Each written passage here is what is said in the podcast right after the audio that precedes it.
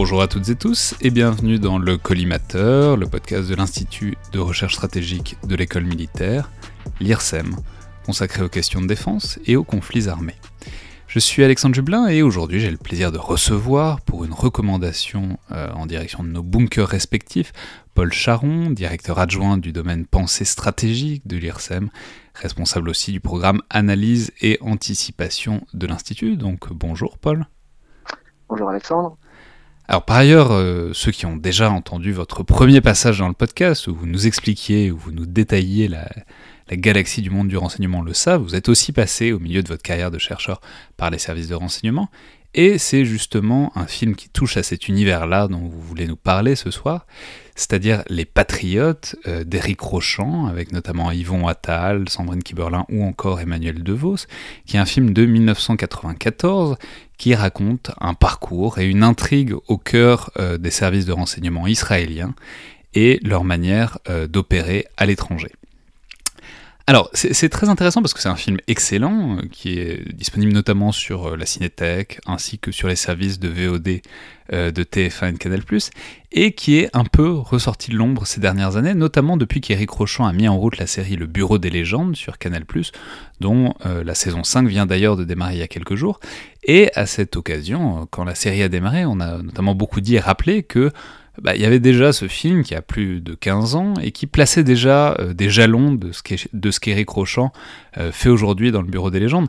Mais je, vous laisse Paul dire ce qu'il en est et surtout bah, pourquoi vous pensez que c'est bien de mettre à profit, disons, le confinement dans lequel on est tous plongés euh, et d'en profiter pour voir ou revoir ce film.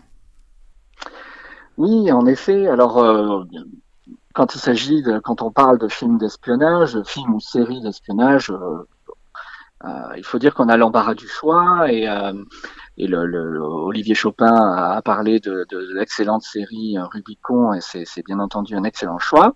Euh, et si on se penche sur le, le cinéma français, on pense beaucoup au, au, Bureau des légendes et avant le Bureau des légendes, effectivement, Eric Rochant avait fait ce film, Les Patriotes. Je crois que c'était son, son, troisième film.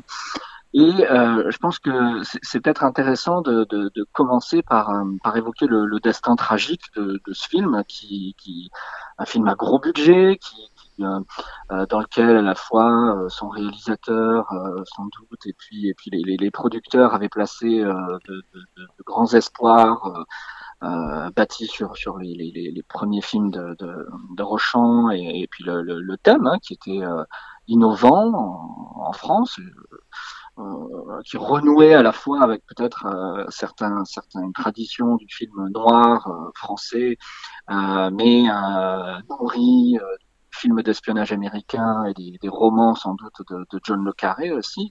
C'est assez c'est très très visible, on le voit tout de suite dans, dans le film qui a, qui a cette, inspiration. Et le film n'a pas, pas du tout, euh, pas du tout été euh, ovationné euh, comme c'était attendu par, par la critique. Il a, il a été présenté à Cannes et a été euh, littéralement descendu par la critique. Alors pour différentes raisons qui, qui, qui sont très parlantes. Hein.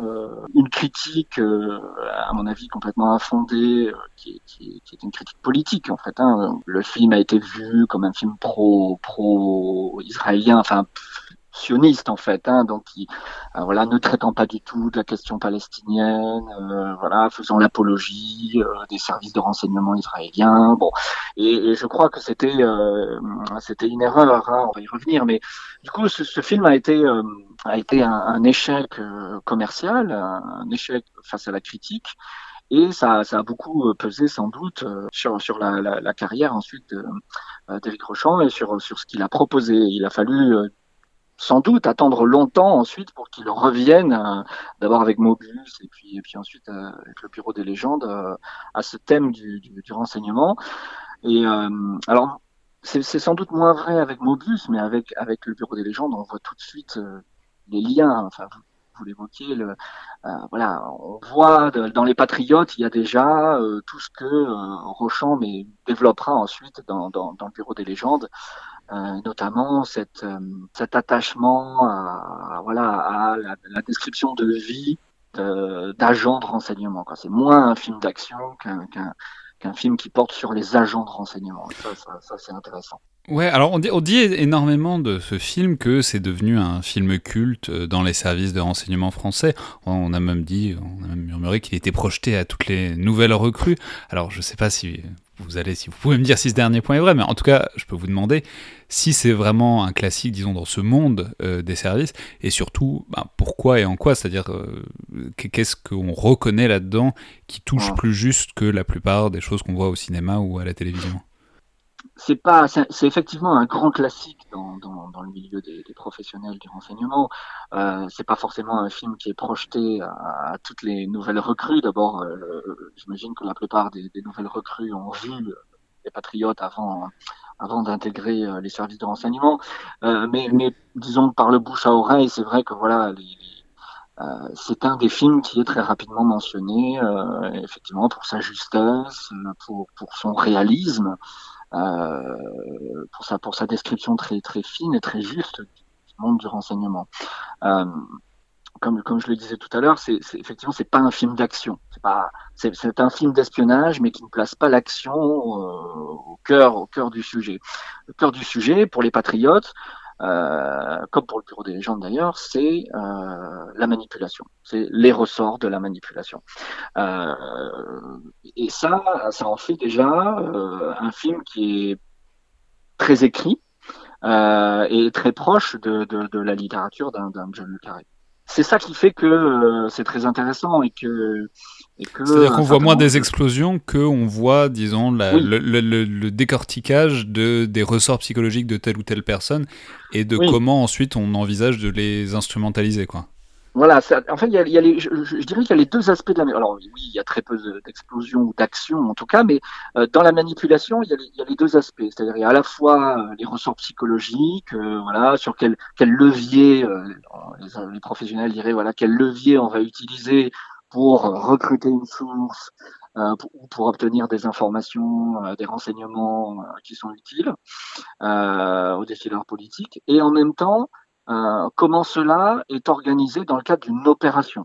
Voilà, ce qui est intéressant, c'est que c'est ça qui fait aussi euh, l'un des intérêts du film, euh, c'est qu'il Rochant s'est inspiré de trois euh, opérations, enfin propose, on, on, suit alors le, le, héros Ariel Brenner, peut-être on en dit un mot rapidement, mais Ariel Brenner, donc c'est un, un, jeune Français euh, juif qui décide de faire son alia, donc, de partir vivre en, en Israël et d'intégrer le Mossad. Et euh, on, le suit alors d'abord dans son intégration avec euh, sa formation, qui, est une phase du film d'ailleurs très très intéressante. Hein.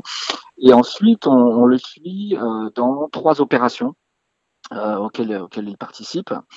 Et euh, Rochant c'est beaucoup documenté et deux de ces opérations sont des opérations réelles. En fait, sont, sont des, des, des, opérations qui ont été menées par, les, par le Mossad ou par les services de renseignement israéliens en tout cas.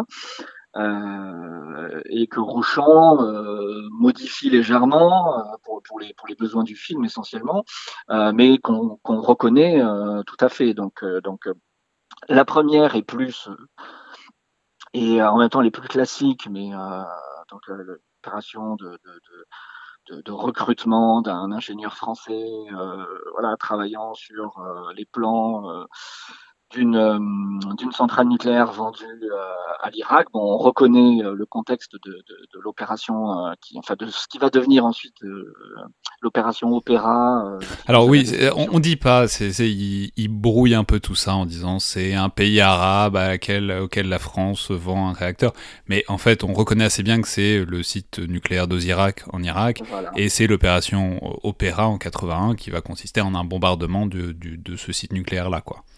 Voilà, qui est la, la, la, la, deuxième opération euh, après les Iraniens, après l'opération iranienne qui a eu lieu l'année d'avant, euh, et qui était pour le coup la première opération de, de, de, de frappe préventive contre, euh, contre un, un, processus ou un projet d'un État pour se doter d'une arme nucléaire. Et il y a euh, une deuxième opération qui est connue. Alors, c'est intéressant d'ailleurs parce que le film est vraiment structuré autour d'opérations. Il y a cette opération, il y a disons cette intrigue euh, nucléaire euh, irakienne, même si on le dit pas comme ça. Et il y a une et il y a le si ce n'est le retournement, en tout cas le, le, le recrutement euh, d'une source au sein euh, de des, des, des, services américains. Et en fait, une opération voilà. d'espionnage des Israéliens en direction des Américains. Et là, ça renvoie aussi à, à une affaire réelle. Et d'ailleurs, les noms sont pas si éloignés que ça. Donc, euh, dans le film, c'est Pellman pour, pour Pollard, en fait, donc Jonathan Pollard, qui, qui était un, un, officier de renseignement américain, euh, de la marine américaine, qui, qui, qui, qui avait des origines euh, juives et qui, euh, et qui décide, mais alors de lui-même, de, de, de, proposer ses services aux, au, services de renseignement israélien. Euh, dans, le film, c'est le, Mossad. Alors, il parle de l'unité 238 du Mossad qui n'existe pas en fait. Mais euh, ça renvoie vraisemblablement euh, au LACAM. LACAM, c'était un, service qui n'existe plus aujourd'hui, qui qui est un des services dont on parle très rarement en fait. Hein, parce que quand on parle de la communauté israélienne du renseignement, on, cite en général le Mossad, qui est le service le plus connu, qui est l'équivalent un petit peu de la CIA, qui fait leur renseignement extérieur. Euh, on, on, évoque souvent le, le Shabak, plus connu sous le nom du Shin Bet, qui est le, service intérieur. Euh, et puis les services militaires, Aman.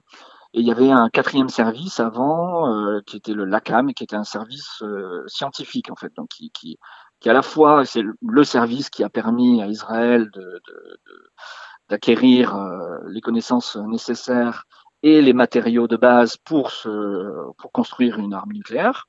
Euh, et c'est eux aussi qui ont euh, pris en charge cette opération Pollard et non pas le, le Mossad.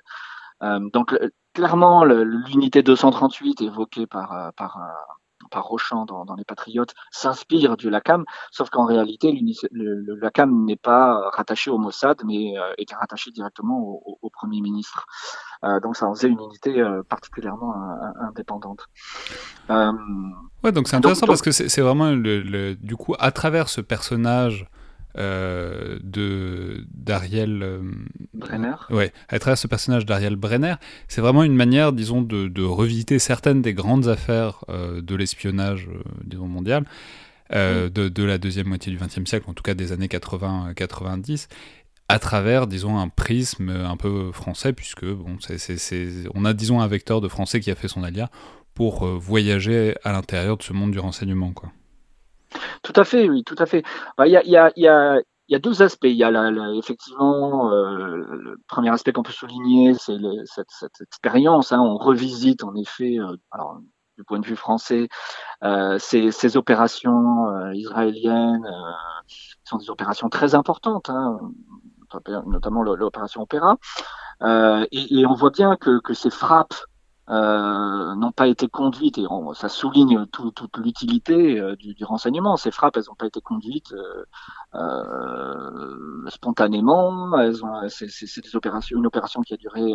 Euh, la préparation de cette opération a duré plusieurs années. Il a fallu que, le, que les services de renseignement israéliens recueillent énormément de, de, de renseignements pour préparer cette opération. C'est ça, c'est à ça que sert le renseignement. Et là, on voit très bien que ça peut aller très loin, mener des agents sur des terrains assez éloignés pour recueillir l'information dont ils ont besoin. Et puis il y a la trajectoire, une trajectoire individuelle qui est celle d'Ariel Brenner, euh, jeune français, euh, juif, euh, qui fait son alia, qui a une vision un petit peu romantique sans doute de, la lutte. On, le voit bien dans certains dialogues avec son, celui qui devient un peu son, mentor au sein de l'unité 238.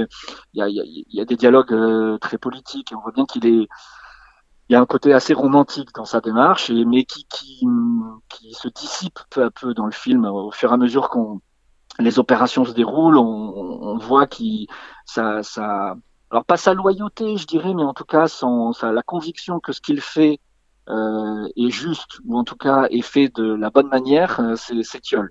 Ouais, mais ça, euh, c'est en ça que c'est intéressant, parce qu'il rejoint pas un code, mais disons un thème qui est déjà vu dans certains films d'espionnage, c'est-à-dire l'espion qui, est, qui fait ça trop longtemps, quoi, qui finit, si oui. ce n'est par perdre les pédales, mais en tout cas par par avoir des crises de foi, quoi. Enfin, foi, oui. FOI, quoi. Enfin, de, de, de, qui, voilà, qui, qui, qui fait ça trop longtemps et qui est obligé d'en sortir parce que c'est c'est trop dur comme métier. Il y a un moment où il faut faire autre chose, quoi. Oui, c'est ça. On peut pas, on peut pas faire des opérations de ce type de recrutement hein, qui sont du human, hein, du human intelligence, donc du renseignement humain. On va les recruter des sources humaines et là, ce qui est intéressant, c'est qu'on montre que c'est des sources qui sont essentiellement recrutées par manipulation, des manipulations qui peuvent être euh, extrêmement poussées et particulièrement froides. Euh, donc dont on, on, se soucie assez peu de, de, de, de, ce qui peut arriver à ces sources euh, que l'on que l'on recrute. Et, et, et ça, c'est intéressant parce que ce que fait ce film finalement, c'est une véritable anatomie de la trahison. Euh, la trahison euh, bah de, de, ceux qui trahissent leur pays, l'ingénieur français par exemple dans, dans, dans, la première opération, ou euh, Jérémy Pellman dans, dans, le cas de, de, de ce, ce, cet agent de renseignement américain. Donc trahison de, ce côté-là, mais trahison aussi des services euh, vis-à-vis -vis de leurs sources, puisque clairement il y a cette scène euh, fantastique qui, est arrivée hein, à, Jonathan Pollard où il essaie de se réfugier au sein de l'ambassade quand il sait qu'il est fichu que, les, services de contre-espionnage américains ont, ont compris que ça faisait plusieurs années qu'il donnait des renseignements à Israël. Il essaye de se réfugier et demander l'asile politique euh, à l'ambassade d'Israël et, il, est, il, est, conduit et, euh, arrêté par le FBI et, et purgera ensuite une peine, une peine de 30 ans. Euh, donc il y a, y a, aussi cette trahison là. Donc et, le film le montre très bien. Donc il y a, y a et les ressorts sont de, de, de, cette, à la fois de la manipulation et de la trahison sont, sont particulièrement bien décrits. Ouais, c'est vrai. Et, et, et d'une manière générale, on peut dire que voilà, c'est un, un, film qui, euh, s'il y a une chose à en dire, c'est qu'il y a une finesse psychologique qui est assez rare au cinéma. C'est vraiment, mm -hmm. bon, c'est évidemment pas du tout un, un, James Bond, mais du coup, et vous l'avez dit, et c'est très clair en fait dans, dans le film, ça rappelle énormément les romans de John le Carré, euh, qui sont assez consensuellement les, les meilleurs romans d'espionnage du monde. Enfin, je sais pas si c'est consensuel, mais en tout cas, je me mouille là-dessus. Mais euh, en, en, et d'ailleurs, il y a une référence très claire qui montre l'hommage de, de Rochon à John le Carré, puisqu'il y a un personnage relativement secondaire qui porte le nom euh, de Bill Hayden, qui, ce qui, euh, enfin, les, les, lecteurs du roman La Taupe s'en souviendront, et le personnage qui correspond à Kim Philby, euh, le légendaire traître britannique au service de l'URSS euh, que, que, John le Carré a beaucoup dépeint dans euh, le roman La Taupe. Ah, merci beaucoup Paul Charon, donc on vous recommande euh, vivement de voir ou revoir ce film, euh, Les Patriotes donc d'Éric Rochant, sorti en 1994, qui est par ailleurs, si vous êtes déjà en train de regarder euh, la saison 5 ou les saisons précédentes du Bureau des légendes, qui est un très bon contrepoint parce que c'est pas le même rythme, mais en même temps il y a des points de convergence, il y a des résonances qui sont intéressantes à voir aussi dans le parcours d'un cinéaste qu'est Éric Rochant. Merci beaucoup Paul. Merci. Bonne journée à tous et à demain.